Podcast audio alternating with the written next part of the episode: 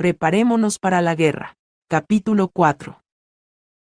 Estar firmes, por tanto, tomad toda la armadura de Dios, para que podáis resistir en el día malo, y habiendo acabado todo, estar firmes. Efesios 6:13. Quedar firmes, inmóviles, sin ir ni hacia el frente ni hacia atrás, es de lo más difícil. Los humanos pensamos que siempre tenemos que estar en movimiento, en continuo progreso. Nos cuesta entender la forma de pensar de Dios. Muchas veces, quedarnos inmóviles, simplemente conservando el terreno que ya hemos ganado, es lo más importante. Elaine y yo tuvimos que aprender esta lección temprano en nuestro ministerio. Escribí el capítulo 3 para dar un ejemplo de lo que estar firme significa para nosotros. Me sentía frustrada porque me parecía que no estábamos obteniendo ninguna victoria. Tuve que aprender que, a los ojos de Dios, simplemente permanecer firmes y conservar el terreno ganado era en sí una victoria. Varios satanistas salieron del satanismo simplemente porque nos vieron firmes. Todo lo que intentaron, las veces que quisieron matarnos, les falló. Satanás echaba mano a cualquiera táctica para desalentarnos.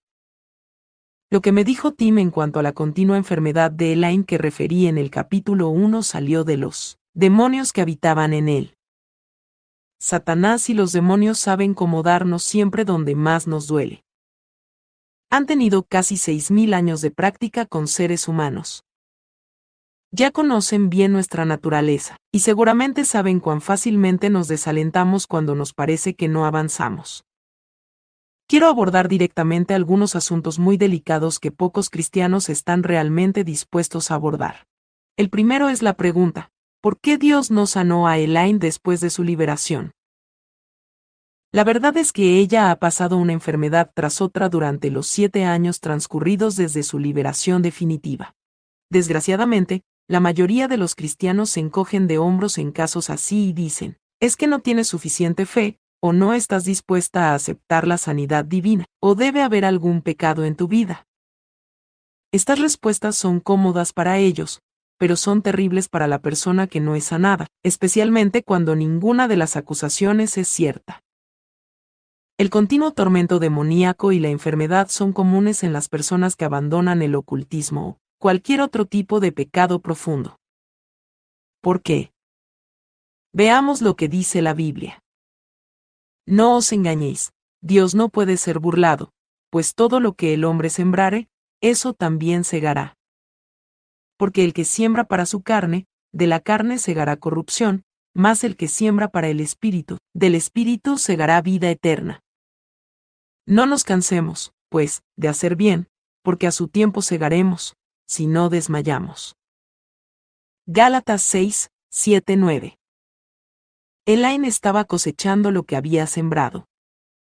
Y lo mismo le sucederá a cualquiera que salga de circunstancias similares. Antes de que usted se enoje y diga, pero Jesús murió en la cruz para que no tengamos que pagar las consecuencias de nuestros pecados. Permítame señalarle otro pasaje, y uno de los malhechores que estaban colgados le injuriaba, diciendo, Si tú eres el Cristo, sálvate a ti mismo y a nosotros. Respondiendo el otro, le reprendió, diciendo, ¿Ni aún temes tú a Dios, estando en la misma condenación? Nosotros, a la verdad, justamente padecemos, porque recibimos lo que merecieron nuestros hechos, mas éste ningún mal hizo. Y dijo a Jesús, Acuérdate de mí cuando vengas en tu reino. Entonces Jesús le dijo, De cierto te digo que hoy estarás conmigo en el paraíso. Lucas 23, 39-43. El ladrón entendió claramente que estaba cosechando lo que había sembrado. Merecía la cruz según la ley romana. Ahora bien, antes de morir, Jesús gritó, Consumado es. Por lo tanto, en el momento en que Cristo murió, los pecados de aquel ladrón quedaron pagados, ¿verdad? Claro que sí. Pero, ¿murió el ladrón inmediatamente después y no sufrió más? Veamos lo que nos dice el Evangelio de Juan.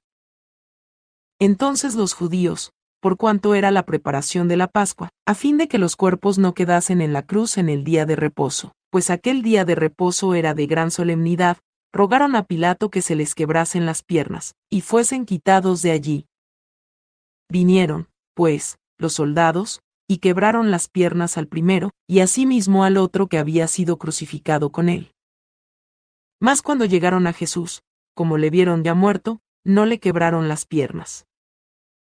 Juan 19, 31-33. Obviamente, los ladrones vivieron aún varias horas después de que Jesús murió, es más, tuvieron que sufrir la agonía adicional de que los soldados les quebraran las piernas, con lo que no pudieron sostenerse a sí mismos, lo que les aceleró la muerte por asfixia. Si el ladrón que fue salvo hubiera sido librado también de tener que cosechar lo que había sembrado, ¿por qué Jesús no se lo llevó con él al paraíso inmediatamente después de su muerte? La respuesta es simple.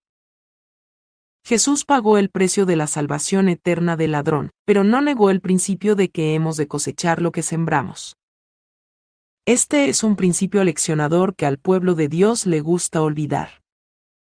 Yo converso con mucha gente que vive circunstancias terribles a causa de su vida de pecado. Frecuentemente me dicen, serviré al Señor el resto de mis días si Él hace esto o aquello. ¿No es ya bastante que Él haya sufrido tan horriblemente por nuestra salvación? ¿Qué derecho tenemos de ponerle condiciones a Dios? No puede haber ningún sí condicional en nuestra entrega al Señor. Tenemos que estar dispuestos a servirle sin importar las circunstancias, ya sea que el Señor quiera mejorarlas o no. Muchos sacarán a relucir el siguiente pasaje, y sabemos que a los que aman a Dios, todas las cosas les ayudan a bien, esto es, a los que conforme a su propósito son llamados. Romanos 8:28 Permítame recordarle que la palabra bien a veces significa una cosa para Dios y otra para nosotros. Veamos. Por ejemplo, el siguiente pasaje. En lo cual vosotros os alegráis. Aunque ahora por un poco de tiempo. Si es necesario. Tengáis que ser afligidos en diversas pruebas. ¿Para qué sometida a prueba vuestra fe? Mucho más preciosa que el oro. El cual aunque perecedero se prueba con fuego sea hallada en alabanza, gloria y honra cuando sea manifestado Jesucristo, a quien amáis sin haberle visto, en quien creyendo, aunque ahora no lo veáis, os alegráis con gozo inefable y glorioso, obteniendo el fin de vuestra fe, que es la salvación de vuestras almas. Primera de Pedro 1, 6, 9. ¿Suena eso como que todas las cosas estuvieran obrando para bien? Bueno, para Dios sí, y eso es lo que importa. No os engañéis, Dios no puede ser burlado, pues todo lo que el hombre sembrare, eso también segará. Porque el que siembra para su carne, de la carne segará corrupción, mas el que siembra para el Espíritu, del Espíritu segará vida eterna. No nos cansemos, pues, de hacer bien, porque a su tiempo segaremos, si no desmayamos. Gálatas 6, 7, 9. Fíjese que no se hacen excepciones con los cristianos. Si ha estado viviendo en pecado sexual, por ejemplo, va a cosechar corrupción, enfermedad, de la carne. La ley de Dios es absoluta, no hay escape. Pero, a su debido tiempo, si nos sometemos bajo la mano de Dios y estamos dispuestos a servirle en cualquier circunstancia, vamos a cosechar recompensa eterna si no desmayamos. ¿Cuántas veces nos sentimos desmayar? En vez de darnos por vencidos, debiéramos hacer lo que dice Hebreos 4:16. Acerquémonos, pues, confiadamente al trono de la gracia, para alcanzar misericordia y hallar gracia para el oportuno socorro. En vez de clamar que el Señor nos quite todos los problemas, Debemos pedirle que nos quite los que Él quiera quitarnos y nos dé una medida extra de gracia para resistir los demás. Desde que aprendí este principio, ¿cuántas veces no he ido ante el trono de la gracia a pedir una dosis extra de gracia? El Señor siempre ha contestado mi oración y me ha dado la gracia que necesitaba. Quisiera presentar otro importante principio que se aplica aquí. El Señor me ordenó guardar y defender a Elaine con mi propia vida, si era necesario. Me puso como ayudadora y compañera no solo para ayudarle a sobrevivir a los ataques de los satanistas, sino también para ayudarle en aquel periodo de cosecha de su vida. En esto es donde aprendí de verdad el significado de estas palabras. Sobrellevad los unos las cargas de los otros, y cumplid así la ley de Cristo. Gálatas 6:2 El Señor ama a Elaine, a pesar de que ella pasó 17 años escupiéndole en el rostro. Por eso fue que me mandó a mí a ayudarla y nos envió a las dos en pareja como Jesús hizo con sus discípulos. Como Elaine ha estado dispuesta a aceptar la voluntad de Dios en su vida, y como yo he estado dispuesta a ayudarle a llevar las cargas de la cosecha de lo que sembró, ambas hemos crecido en fe y amor y en nuestra relación con el Señor. Nada podría ser mejor que eso. Así que Dios ha cumplido como siempre su promesa, y todas las cosas han obrado para el bien nuestro. Hay mucho por lo que estar firmes en esta guerra, y si no estamos dispuestos a ayudarnos mutuamente con nuestras cargas, no podremos mantenernos firmes por mucho tiempo. Muchas veces he pasado una noche entera de rodillas y en lágrimas intercediendo por Elaine ante el Señor. Muchas veces se la ha restituido arrancándola de las mismas garras de la muerte, sanándola y levantándola de enfermedades que de otra manera le hubieran provocado una muerte segura. Estoy convencida de que hoy no hay más verdaderos milagros de sanidad en las iglesias cristianas por el egoísmo del pueblo de Dios al no querer ayudarse mutuamente con sus cargas. Dios habló en cuanto a esto también a través de Isaías. ¿No es más bien el ayuno que yo escogí, desatar las ligaduras de impiedad, soltar las cargas de opresión, y dejar ir libres a los quebrantados, y que rompáis todo yugo? No es que partas tu pan con el hambriento, y a los pobres errantes albergues en casa, que cuando veas al desnudo, lo cubras, y no te escondas de tu hermano? Entonces nacerá tu luz como el alba, y tu salvación se dejará ver pronto, e irá tu justicia delante de ti, y la gloria de Jehová será tu retaguardia. Isaías 58, 6, 8. ¿Se ha detenido usted alguna vez a pensar cómo podría poner su vida por un hermano o una hermana que no sea, interponiéndose entre él y una pistola para que lo oyeran a usted y no a él? Este es mi mandamiento, que os améis unos a otros, como yo os he amado. Nadie tiene mayor amor que este, que uno ponga su vida por sus amigos. Juan 16, 12, 13. Poner la vida por otro duele. En esta batalla estaremos trabajando con personas a las que les esperan terribles cosechas, y estaremos también en el fragor de la batalla como resultado de tomar la ofensiva contra Satanás. La persecución duele. Uno queda herido emocional y físicamente. Mi propia salud ha sufrido mucho como resultado de las muchas noches sin sueño que he pasado ayudando a Elaine y a otros. Grande fue mi sorpresa el otro día al conversar por teléfono con un joven pastor. El pobre no podía contener el llanto. Él y los miembros de su iglesia habían tomado la ofensiva contra Satanás. Yo le había advertido que tendrían que pagar el precio, pero no me había escuchado. Nuestra conversación fue más o menos así. Rebeca, nos están golpeando. Satanás nos está atacando por todos los ángulos.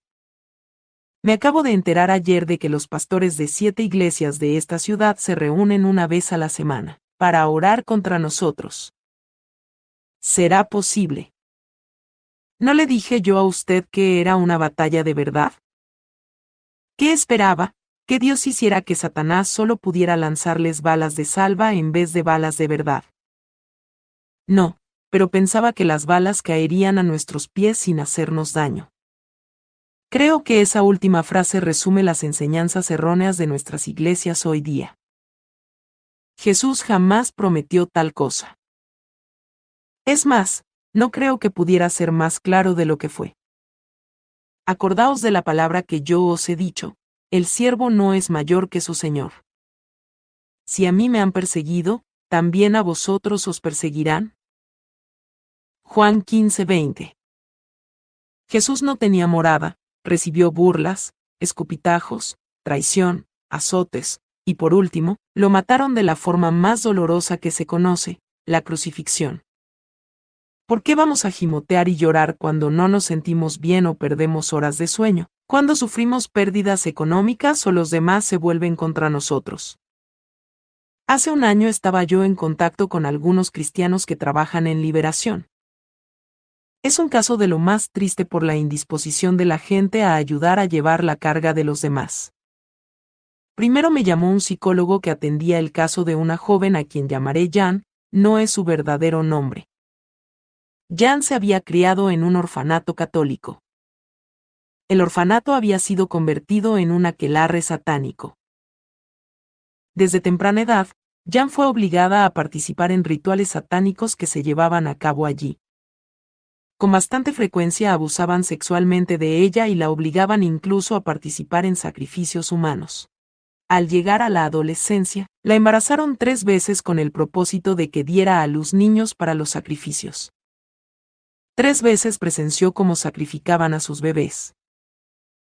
Por último, a los 18 años se las agenció para escapar del orfanato, trasladándose a otra ciudad donde intentó comenzar una nueva vida.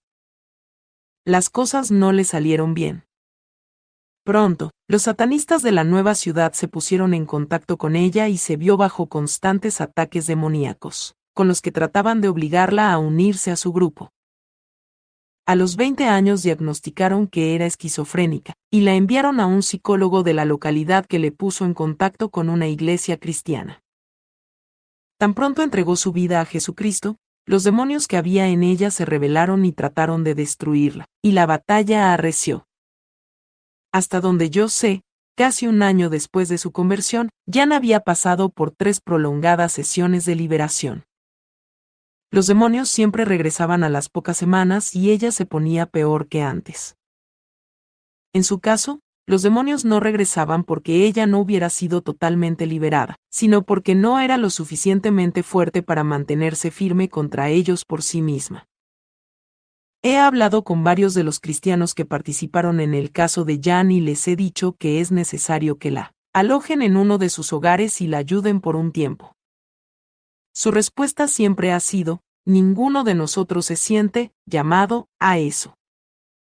Qué triste. Aquí es donde la palabra de Dios de veras habla. Ninguna de esas personas está dispuesta a poner su vida por su hermana Jan. A la gente le gusta la privacidad de sus hogares, pero nuestros hogares pertenecen a Dios y son para su uso. Esto significa que no tenemos ya ningún derecho a tener privacidad en nuestros hogares porque hay gente que necesita que la recojamos en nuestras casas. Muy pocos cristianos escuchan la voz del Señor cuando les pide que den albergue a alguien. ¿Por qué? Porque son demasiado egoístas en cuanto a esto. Sí, tenemos que usar de mucha sabiduría, especialmente si hay niños en casa. Los padres con niños pequeños deben tener cuidado de a quien meten en la casa. Pero hay muchos que no tienen niños. Estos deberían estar dispuestos a usar sus hogares según los deseos de Dios. Mantengámonos firmes en esta batalla, y sobre todo, unámonos en nuestra firmeza llevando cada uno la carga de los demás. Firmes contra los tormentos demoníacos. Recibí hace poco la llamada de una mujer llamada Bonnie, no es su nombre verdadero. Bonnie tendrá algo más de 30 años. Estuvo metida varios años en el movimiento de la nueva era. Había participado en sanidad psíquica, proyección astral, también llamada viajes del alma o viaje astral, adivinaciones, meditaciones, yoga, etc. Cuando era adolescente visitó a una adivina, quien le dijo que iba a tener un hijo con graves lesiones cerebrales. En efecto, Bonnie tuvo un hijo que en su temprana adolescencia por poco se ahoga, lo que le provocó graves lesiones cerebrales. Un año después del accidente, ella aceptó a Jesucristo como su Señor y Salvador, renunció al ocultismo y a las prácticas de la nueva era, y fue completamente liberada de los demonios que moraban en ella. Todo le fue bien como por seis meses. Se unió a una iglesia cristiana local, estudiaba la Biblia diariamente y experimentaba el gozo del Señor. Pero, de repente, el caos se desató en su vida. Cayó con una serie de enfermedades graves, sufrió pérdidas económicas y, lo peor de todo, se veía casi constantemente atormentada por demonios que casi no la dejaban dormir. Fue en esa situación cuando me llamó. No había permitido que los demonios volvieran a ella, pero se sentía agotada después de todo lo que le había sucedido y desalentada porque pensaba que seguramente algo estaba haciendo mal. El caso de Bonnie es típico de muchos que salen del ocultismo. Generalmente, el Señor mantiene a raya a los demonios por un periodo breve, con lo que ofrece a la persona la oportunidad de afirmarse en su palabra. Luego empiezan a sentir la furia de Satanás por haber dejado de servirlo, y empiezan a cosechar lo que sembraron. Debo decir la verdad, y la verdad lisa y llana es que todo aquel que salga del ocultismo sufrirá tormento demoníaco en varios periodos. Jesús lo ilustró muy bien en sus parábolas. Cuando el espíritu inmundo sale del hombre, anda por lugares secos, buscando reposo, y no lo halla. Entonces dice, volveré a mi casa de donde salí, y cuando llega, la haya desocupada, barrida y adornada. Entonces va, y toma consigo otros siete espíritus peores que él, y entrados, moran allí, y el postrer estado de aquel hombre viene a ser peor que el primero. Mateo 12, 45. Es obvio que cuando los demonios son arrojados de una persona, tratarán de regresar. Si fracasan en su intento, buscarán siete demonios más fuertes que ellos para tratar de reinstalarse. Pero Jesús también dijo, porque como puede alguno entrar en la casa del hombre fuerte, y saquear sus bienes, si primero no le ata? Y entonces podrá saquear su casa. Mateo 12:29 Los cristianos contamos con el aliado más fuerte para mantener segura nuestra casa, el Espíritu Santo.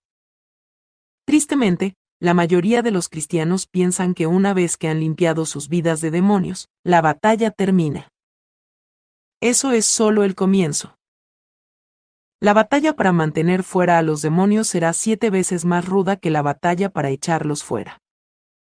La batalla para simplemente permanecer firmes y no perder el terreno conquistado al echar fuera a los demonios, no será fácil. Además de la batalla por mantener fuera a los demonios, Habrá que enfrentar los ataques de los siervos de Satanás que tratan de destruir a la persona por haber traicionado a Satanás. Y además de todo esto, se cosechará lo que se ha sembrado. ¿Es imposible vencer? Y él les dijo, lo que es imposible para los hombres, es posible para Dios. Lucas 18:27 He aquí algunas de las cosas que usted puede hacer para mantenerse firme en medio de la tormenta. Recuerden, cristianos, es nuestra responsabilidad ayudar a esta gente a llevar sus cargas. Unja su casa. El Señor me enseñó este principio al comienzo de mi ministerio. Elaine y yo soportamos por meses el tormento que nos ocasionaban los demonios y los espíritus humanos en proyección astral. Por las noches caíamos dormidas para ser arrojadas de la cama y lanzadas al piso por espíritus invisibles objetos aparecían y desaparecían. Los muebles y otras cosas volaban por los aires lanzados por fuerzas invisibles, y otras cosas parecidas.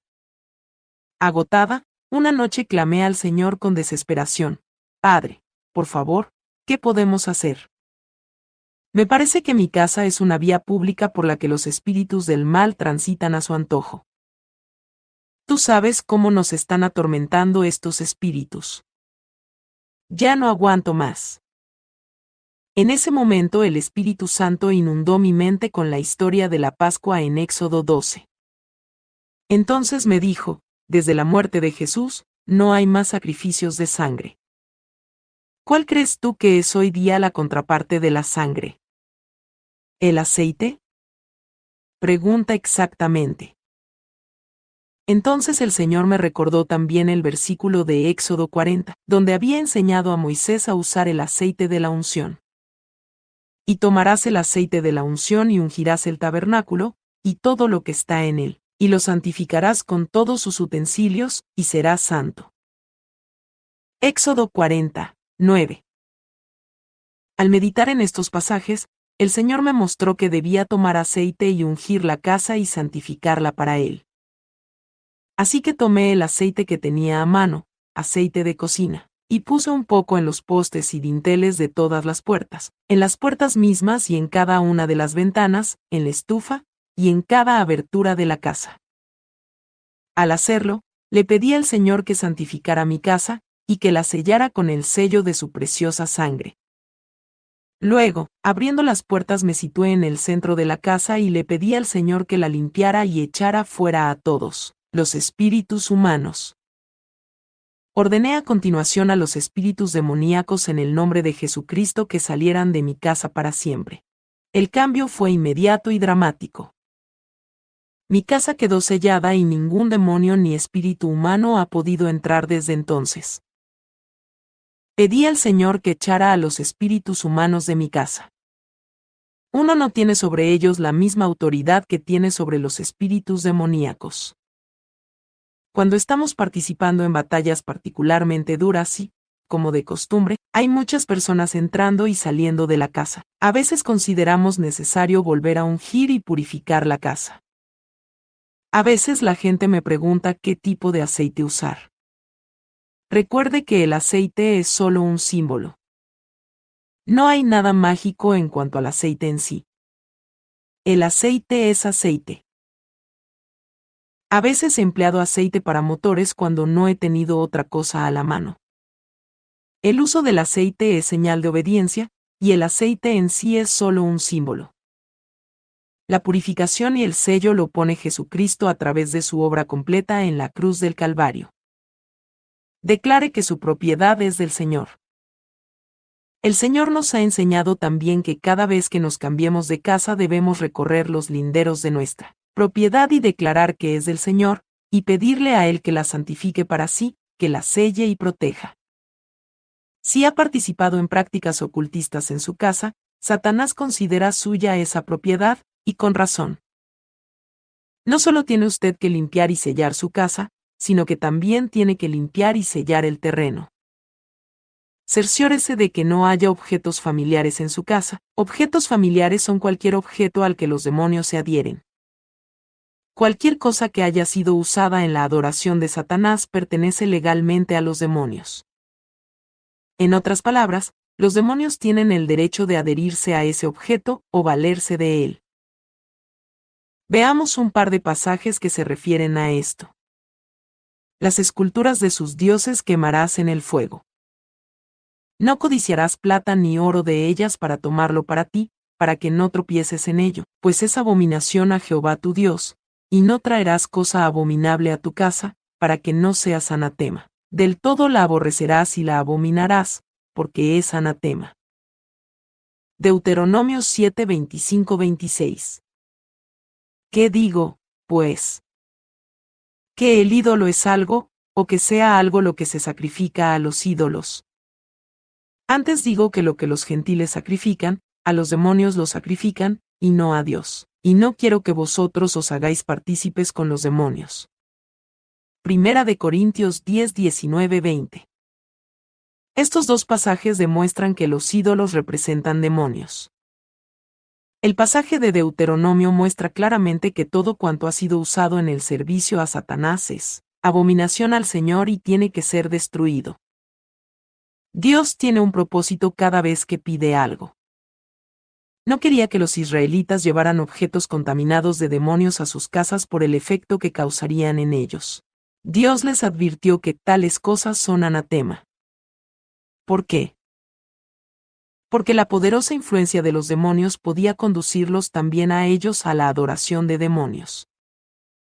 La seriedad de la preocupación de Dios en cuanto a los objetos utilizados en el servicio de Satanás se demuestra muchas veces en la Biblia. Lea la historia de Acán en el capítulo 7 de Josué. Dios ordenó a los israelitas que no tomaran botín de Jericó. La ciudad de Jericó entera adoraba y servía a Satanás pero Acán se quedó con varias cosas tomadas de la ciudad. Dios le dijo a Josué, Israel ha pecado, y aún han quebrantado mi pacto que yo les mandé, y también han tomado del anatema, y hasta han hurtado, han mentido, y aún lo han guardado entre sus enseres. Josué 7:11 A consecuencia de la acción de Acán, el ejército israelita fue derrotado en la siguiente batalla. Esta es una advertencia solemne para nosotros. Si no hemos limpiado nuestra casa como hemos limpiado nuestra vida, seremos derrotados cada vez que peleemos contra Satanás. Entre los objetos familiares comunes están cualquier objeto ocultista utilizado en la práctica de las artes ocultas, cualquier disco o casete de rock and roll, afiches, camisetas, etc. Cualquier material de juegos en que se asuman papeles de fantasía ocultista cualquier objeto de las religiones orientales, como estatuillas de dioses de los que la gente compra como recuerdo en sus viajes, cualquier rosario, o crucifijo, o cuadros, o estatuas de santos católicos, o cualquier objeto utilizado en la práctica del catolicismo. Cualquier objeto utilizado en la práctica de la masonería, cualquier literatura o grabación sobre el ocultismo o las religiones paganas, grabaciones con sugestiones subliminales que son tan populares en los materiales que ofrecen los de la nueva era, y cosas por el estilo. La lista es casi interminable. Hay que destruir tales materiales. Creo que los efesios establecieron un ejemplo excelente para nosotros en el Nuevo Testamento, en el libro de los Hechos, y esto fue notorio a todos los que habitaban en Efeso, así judíos como griegos, y tuvieron temor todos ellos, y era magnificado el nombre del Señor Jesús. Y muchos de los que habían creído venían, confesando y dando cuenta de sus hechos. Asimismo muchos de los que habían practicado la magia trajeron los libros y los quemaron delante de todos, y hecha la cuenta de su precio, hallaron que era cincuenta mil piezas de plata. Hechos 19, 17, 19. Hay también otro tipo de objetos familiares.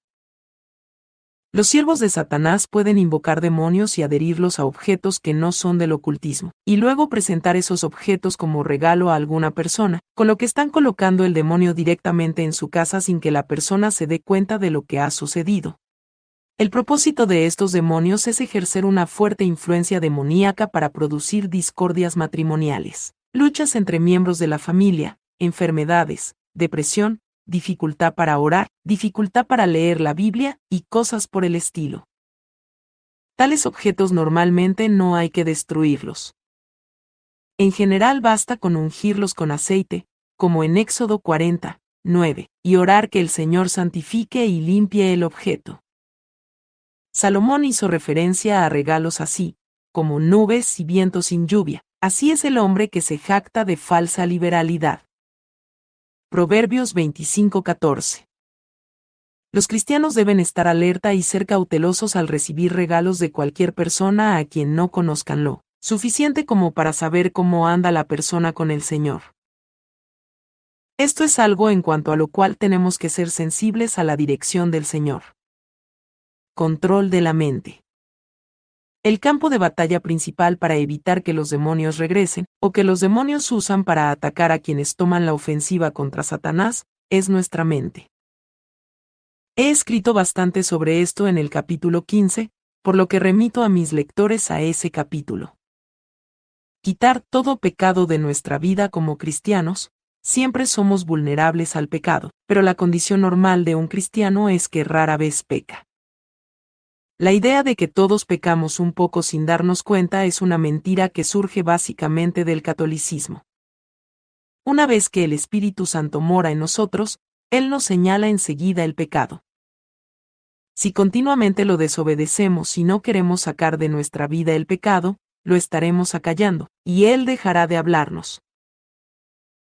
Todos tenemos que pasar por el bautismo de fuego acerca del cual escribimos en el capítulo 6 si vamos a librar una batalla triunfal contra Satanás. Nuestra casa debe estar en orden. Si hay personas viviendo en nuestra casa, aparte de nuestros cónyuges, que son ya adultas y andan en rebelión contra el Señor, tenemos que llevarlos a un paso de entrega a Cristo o sacarlos de la casa. Esto suena duro, pero está de acuerdo con la palabra de Dios. Que gobierne bien su casa, que tenga a sus hijos en sujeción con toda honestidad, pues el que no sabe gobernar su propia casa, ¿cómo cuidará de la iglesia de Dios? Primera de Timoteo 3:4-5, y establecieses ancianos en cada ciudad, así como yo te mandé, el que fuera irreprensible, marido de una sola mujer, y tenga hijos creyentes que no estén acusados de disolución ni de rebeldía. Tito 1:5-6 Porque es tiempo de que el juicio comience por la casa de Dios, y si primero comienza por nosotros, ¿cuál será el fin de aquellos que no obedecen al Evangelio de Dios?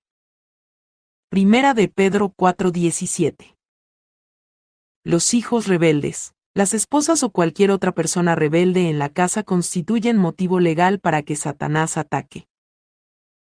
Las personas con cónyuge incrédulo están en una situación en extremo difícil por este principio. Permítame poner un ejemplo. Un día me llama una familia que de pronto se había visto bajo intenso ataque demoníaco.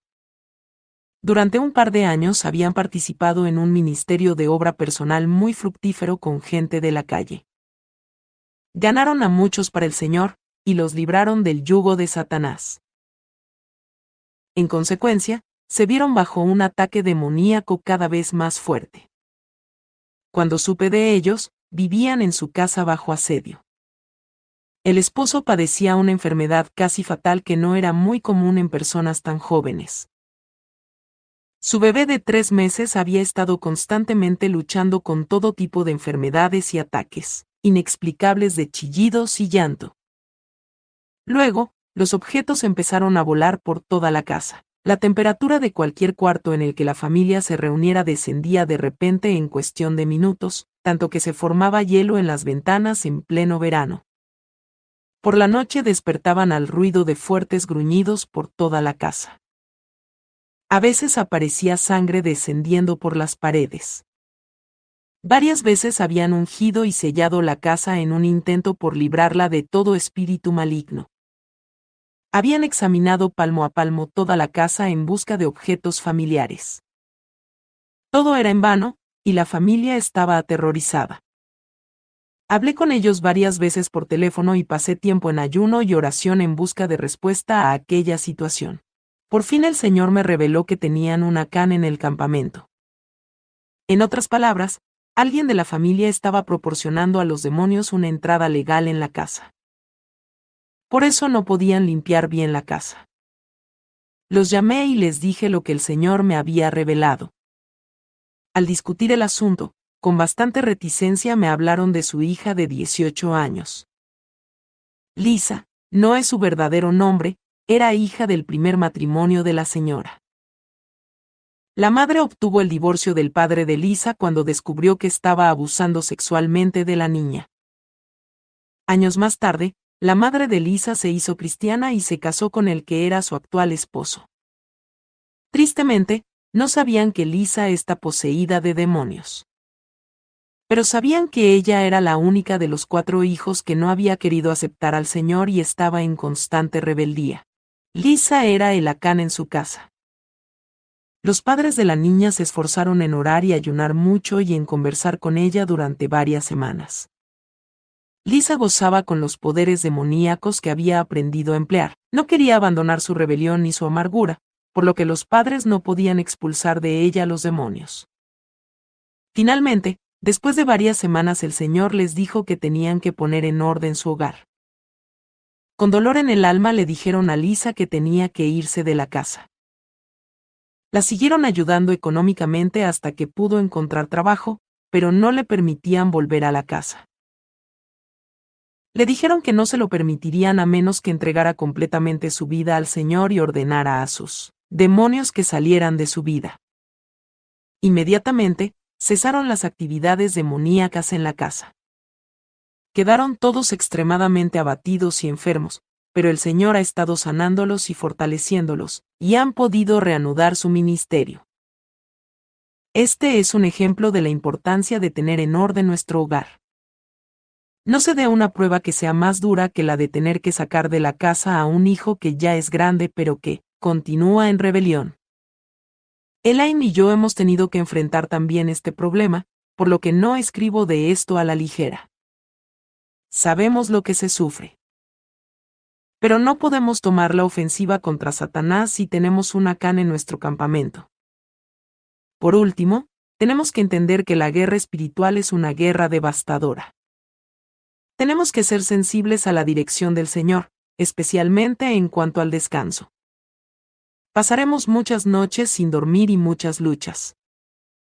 Pero cuando el Señor nos manda descansar un poco más, es mejor obedecerlo. Tenemos que comprender que en las luchas espirituales se ganan muchas victorias que jamás veremos. Cuando hayamos hecho todo lo que sabíamos que teníamos que hacer, simplemente tomemos la armadura de Dios y permanezcamos firmes. Este fue el capítulo 4 de Preparémonos para la guerra. Por favor, síguenos para que escuches el libro completo. Que Dios te bendiga.